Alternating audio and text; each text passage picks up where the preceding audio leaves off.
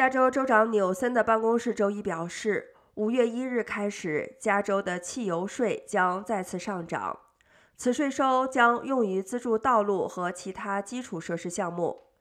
加州立法分析师办公室预计，燃油税将在2021至2022财年产生约88亿美元的收入。